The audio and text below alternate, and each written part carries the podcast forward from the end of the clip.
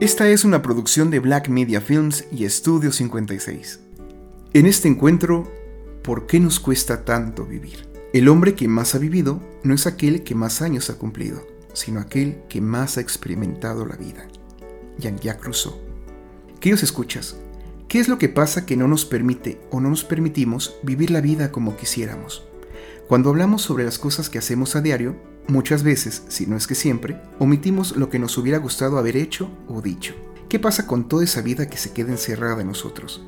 Es ahogar el deseo y dar paso luego al arrepentimiento, y por tanto al autorreclamo sobre nuestra mala decisión. Día a día pensamos demasiado la vida, tratando de aferrarnos lo más posible de manera inconsciente a la falsa idea de control que tenemos.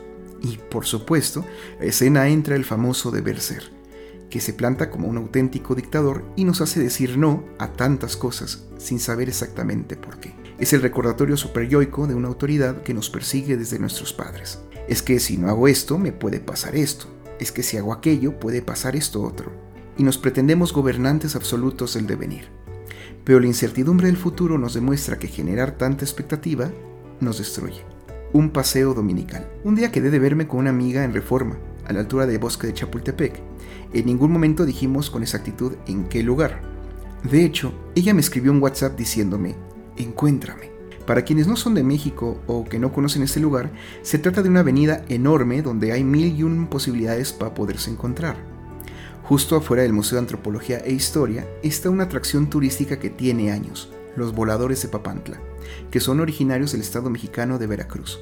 Siempre es fascinante ver todo lo que hacen y el espectáculo que brinda ver a cuatro hombres que se dejan caer desde una gran altura confiando en una cuerda que se atan en la cintura mientras giran alrededor de un enorme poste.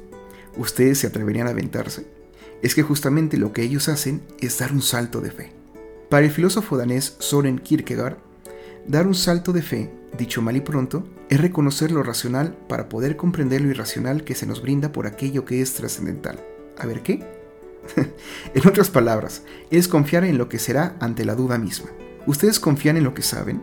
¿Confían en lo que son? ¿Confían en sus capacidades? A la hora de tomar una decisión, entre otras cosas, es de vital importancia tener confianza en uno mismo, venga lo que venga y como venga. Pero dar el salto de fe no significa darlo a lo tonto. Es como si estos hombres se aventaran sin cuerda alguna, esperando caer sanos y salvos. Y pues no es así. Después de encontrarme con mi amiga, nos pusimos a caminar sin sentido, es decir, no teníamos claro hacia dónde íbamos. Caminamos y caminamos. ¿Qué te gustaría comer? me preguntó, a lo que le contesté, lo que tú quieras, confío en tu gusto. Y sin decir más, me dijo que iríamos a comer ramen japonés. Muy bien, eso hicimos y estuvo delicioso. Después regresamos a mi departamento, platicamos y bromeamos un rato. Luego fuimos a tomar un café y la llevé a su casa ya en la noche. Todo esto sin la necesidad de tenerlo planeado, ya que las cosas se fueron dando. Y pasamos un feliz día, justo lo que decía anteriormente. La expectativa termina por destruirnos. Esto lo refiero a que muchas veces hay que animarse a vivir sin estar pensando cómo. Claro, hay cosas que se pueden planear, pero como bien dice el saber popular, cuéntale tus planes a Dios y Él se reirá de ti. No todo lo podemos controlar, y quien se la pasa viviendo pensando tanto, se muere sin haber vivido. Vivir significa atreverse. Muchos hemos crecido con ciertos temores de muchas cosas que para otros pareciera que no es del todo parecido. Hay quienes hacen cosas que solo podemos quedarnos viendo y envidiar. Nada de que es envidia de la buena. No, es envidia sin agregar calificativo alguno. La manifestación del deseo es evidente, pero lo que no queda claro es el por qué no lo realizamos. Además de aquellas prohibiciones que se daban sin dejar claro el porqué de las mismas, uno de los factores más grandes es sin duda alguna el miedo. ¿Miedo a qué?